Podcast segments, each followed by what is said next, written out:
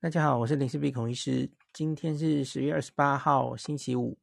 今天我想来介绍一本书哦，推荐一本书，是何美香老师写的哦。书名叫做《从一个没有名字的病开始》。那它的一个小副标是“新冠疫情：人类的奇幻之旅，终结与再出发”。那这个。我们知道，这暑假我去了日本四十天哦，然后这四十天里面呢、啊，台湾的疫情相对稳定嘛，哦，大概就是每天两万上下。然后整个夏天其实大家也没怎么在讨论疫情哦，因为我回日从日本回来，我就特别去看哦，什么有话好说，在我离开的这一段时间，几乎不需要也没有讨论疫情哦，那所以。何美香老师应该也是闲下来了哈，然后他就利用了这一段时间整理了这本书哦。那这本书他在写什么呢？他总之就是整理了这接近三年哈，人类对于新冠疫情的所有的这个所有的科学方面的东西累积，然后经历了什么困难，然后找到了什么答案。那还有一些对未来的答案哦。那我先小小的介绍一下何美香老师好了，因为他常大家常常看到他上节目哦，可是你可能不知道老师的背景哦。老师他是台湾的流行病学专家，然后内科传染病科医师哦。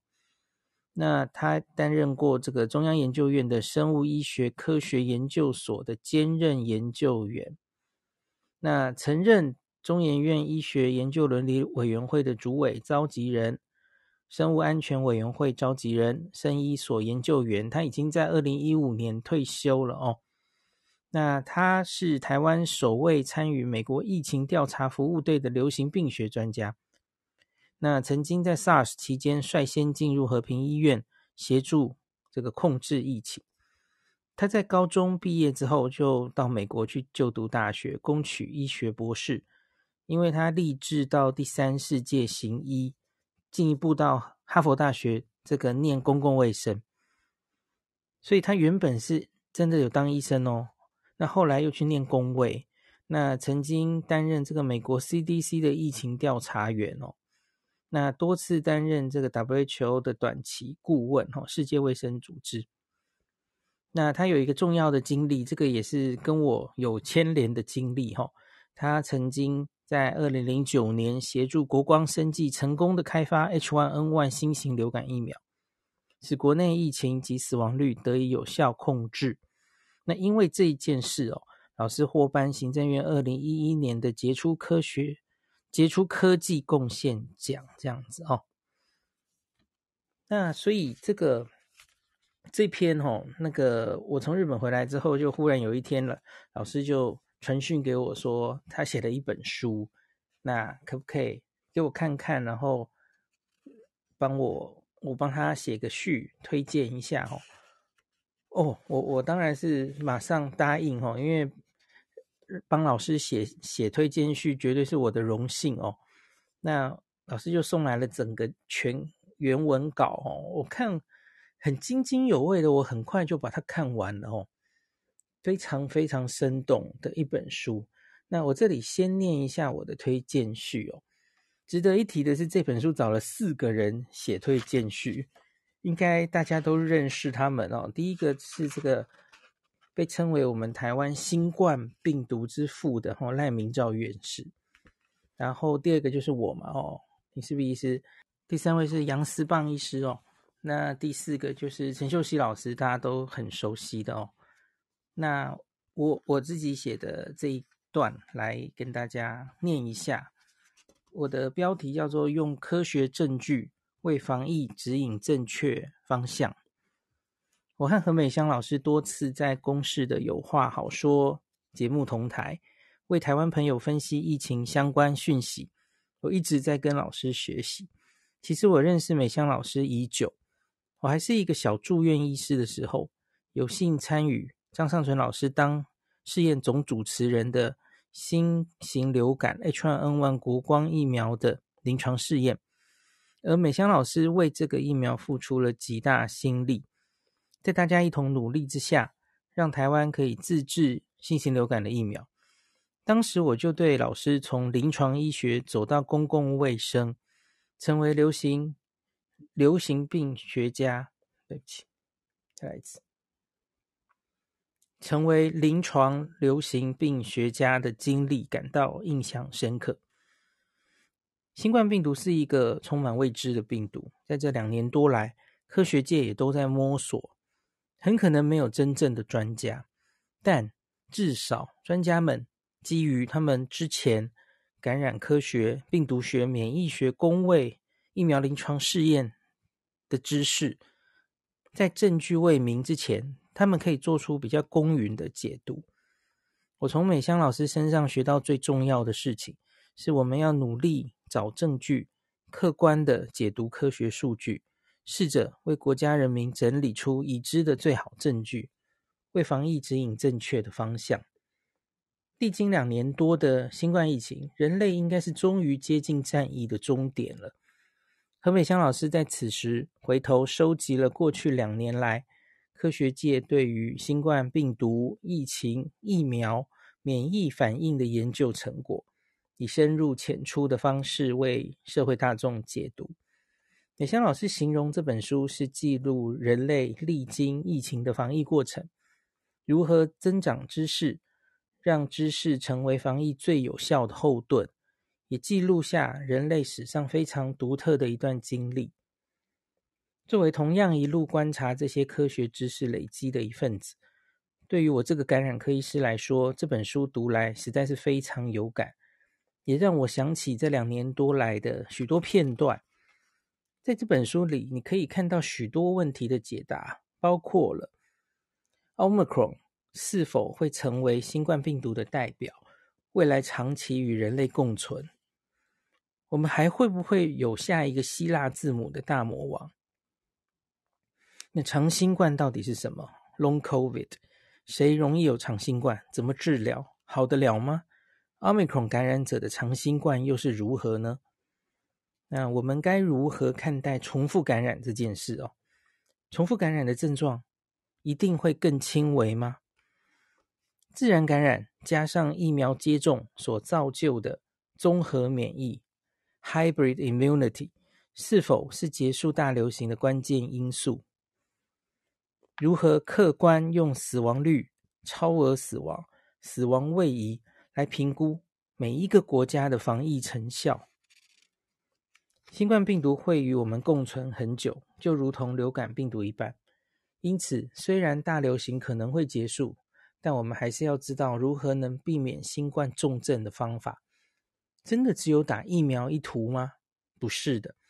何老师在最后还苦口婆心的告诉大家，减少重症其实和你的饮食、你的运动非常相关。读完这本书，我收获非常多，有点像上完了何美香老师满满一整学期的课。对于这两年多来哦。有些我自己人有所疑惑的点，也获得很好的答案。那诚挚推荐这本书哦，给所有为台湾的防疫尽过努力的每一个人。也希望你能如老师在后记中，他有说一段话哦，看见一路走来，这个科学界真的是努力过了。我们应该有更多的感恩之心。少挑点毛病，会有更多的幸福之感哦。那这个，我我特别想，我刚刚前面不是有说，我们有很多这个，嗯、很多问题的解答。那可是我其中对于很很多东西，大家有兴趣自己去找来看。哦，那可是我我对于其中一个特别有兴趣哦，就是 Omicron，它是不是会变成一个特例？然后，就从此这个已经就变成了这个新冠病毒的一个代表病毒。那它是去年十一月出现在这个世界上嘛？哦，然后到现在这一年来流行的病毒都是奥密克戎在自己的子子孙孙继续突变哈，没有再出现另外一个改头换面的病毒了哈。那这个要怎么解读哈？那之后到底还会不会有别的变种病毒？那这里有老师的一个观点哈，我可以念给大家听一下。我现在要念的这一段在书中的八十七页哦，第四章。那它的题目是改变游戏规则的 Omicron。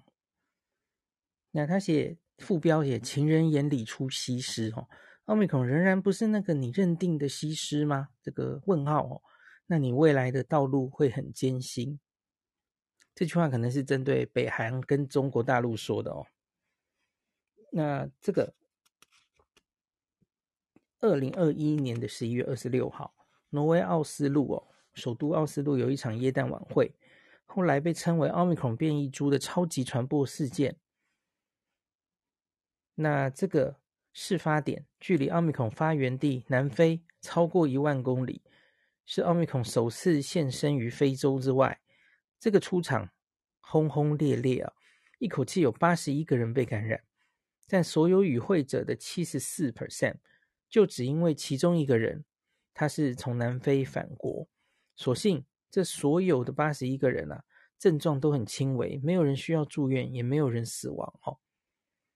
那值得注意的是，这场晚会啊，九十六 percent 的与会者已经完整接种疫苗，这让我们更清楚接收到奥密克戎给的讯息：传播性强，有免疫逃避，但是不用害怕它的致病性哦。那从科学的观点来看，奥密克戎所具备的病毒抗原性跟流行病学的属性，对疫情的演进有它的特殊地位哦。对一般人来说，奥密克戎或许是带领我们快速走向疫情终点的重要转捩点。科学界虽然不会用终点来形容此刻的疫情，但对普罗大众，奥密克戎确实具有疫情终点的实质效果。就如同二零二二年的夏天以后啊，虽然奥密克戎还是持续传播，可是世界上多数的地方其实已经解放了。好像跟以前差不多，过着日常的生活这样子哈。那为什么奥密克戎这个它有所向无敌的传播性哦？这个我们看回头看这接近三年，不管在哪一个地方哦，奥密克戎流行的确诊高峰几乎都是过去任何变种病毒高峰的好几倍啊，反映出它强大的传染力哦。它因为传染力实在太快了哈。它不管到哪里，都是以迅雷不及掩耳的速度，哈，快速取代之前流行的 Delta。那这就是具有将全球流行的病毒株单一化能力的 Omicron，哈。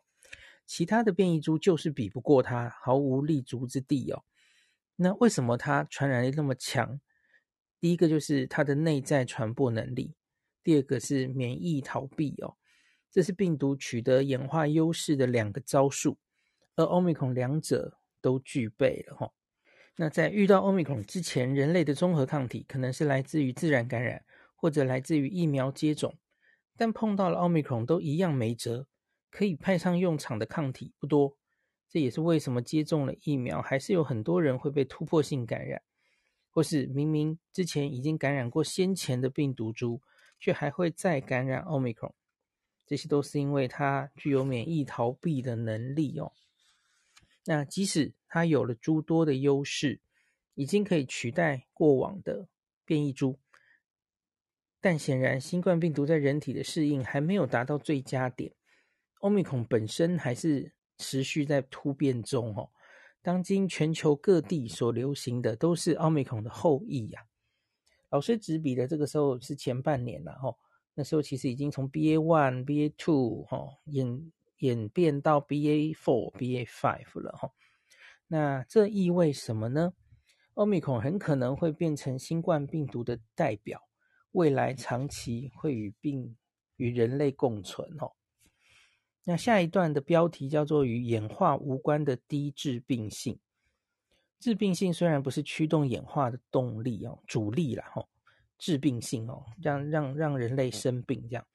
但总是成为人们讨论新变异株的焦点，因为它跟我们的健康息息相关哦。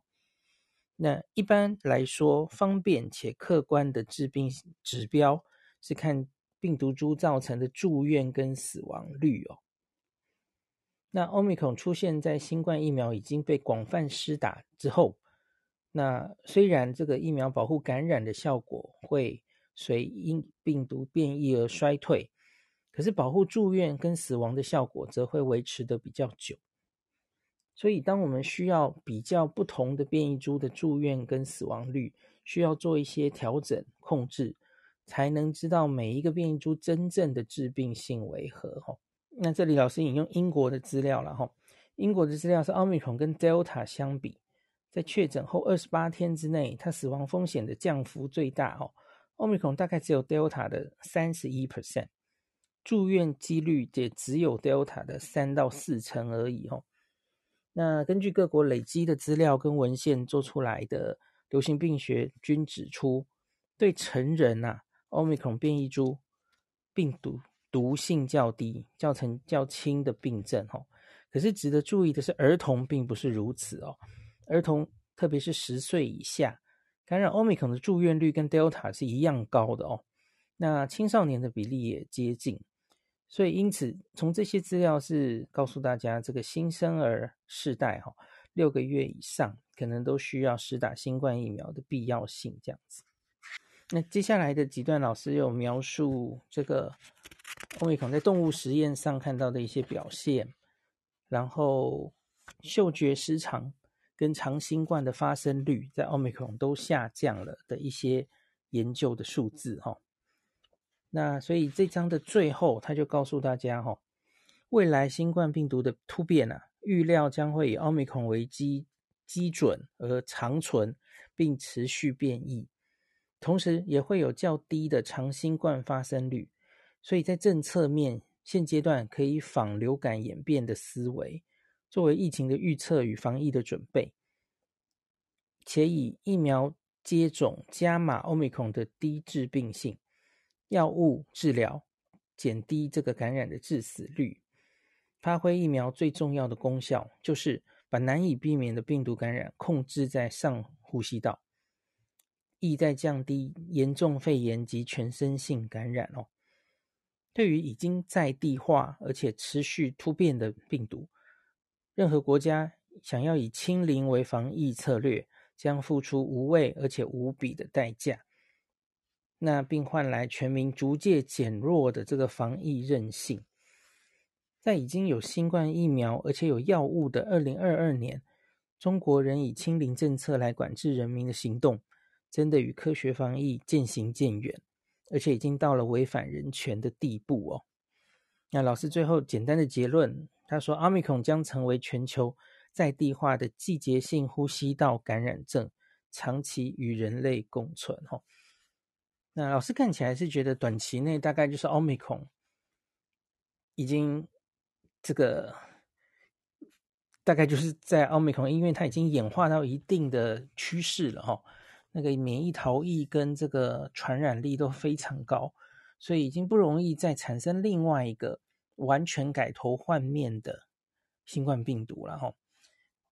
那听说下一个新冠病毒轮到的希腊字母应该是拍嘛哦，所以老师似乎觉得短期内拍大概不一定会出现了哦。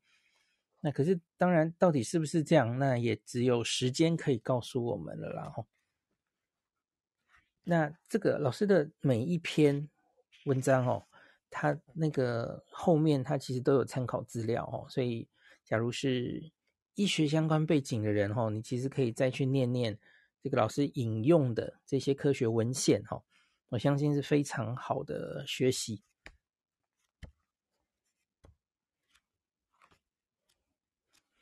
那后面还有一章，就是这个第十二章是这个综合免疫，哈，焉知非福？这个其实我我之前有跟大家讲过嘛，吼，就是何美香老师常常引述这个，我们原本在讲什么这个。群体免疫了哈，那可是后来我们好像比较强调有越来越多越多证据是你得了自然感染，加上之前你打过疫苗，那这叫综合的免疫哈，那似乎是可以产生比较好的比较持久的抗体哈。那所以老师在这个第十二章中也有琢磨在这一部分哈，引用了非常多的研究的数据告诉大家哈。那后面最后这个还有一部分就是在讲，现在很多人都在看说各国啊评估防疫成效，这在第十四章哈。评估防疫成效到底应该用什么看哦？是用死亡率吗？那很多人会用超额死亡，那还有一个叫死亡位移的东西哦。那我觉得这个很有用哈，就是我们到底怎么评估这两三年来这个国家防疫到底是好是坏？那你要知道整个医疗系统它有没有受到影响？那新冠不是唯一的疾病哦。那有没有因为新冠造成医疗的负担之后，造成原本的一些病原本不应该去世的哈，结果造成了超额的死亡？这也是大家常常在评估上会好好的拿出来检讨的哈。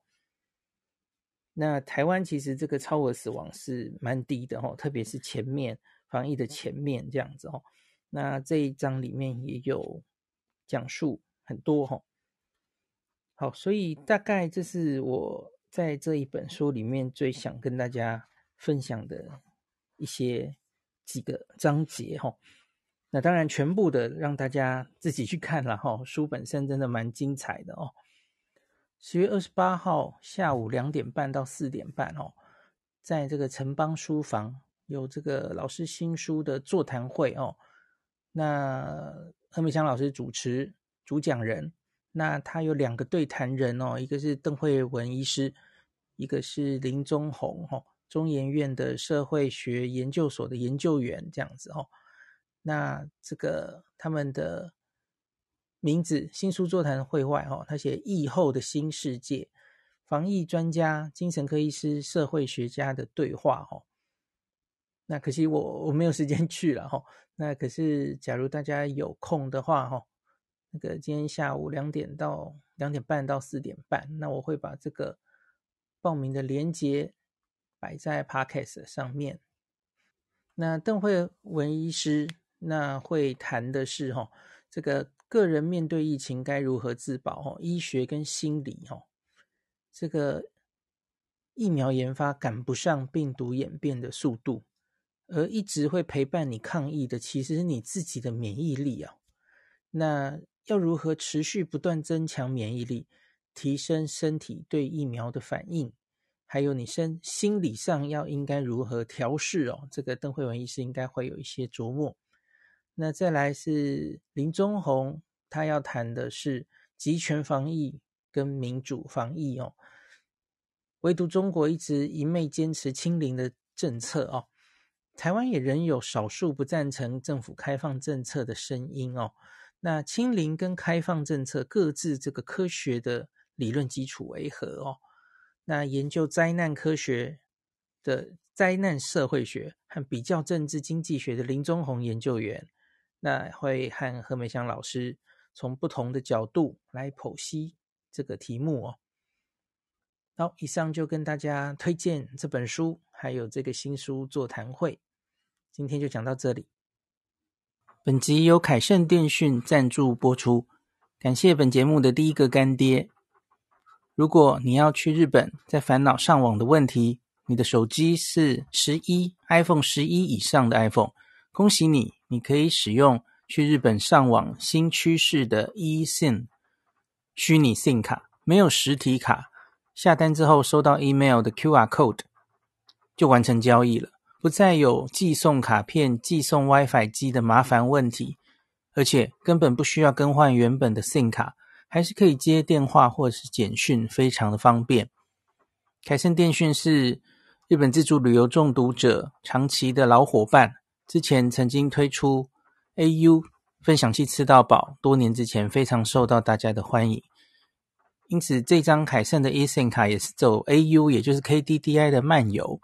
那透过 Podcast 的前面的连接，点进去，零四 B 的读者可以直接九折。如果没有，请手动输入万年优惠代码 L I N S H I B I 零四 B。凯盛的 e 游卡有三天、五天、八天的选择，或是三十天用一定容量的选择，请大家参考网页。那 eSIM 详细的说明或是其他的上网方式，请见部落格文章连结。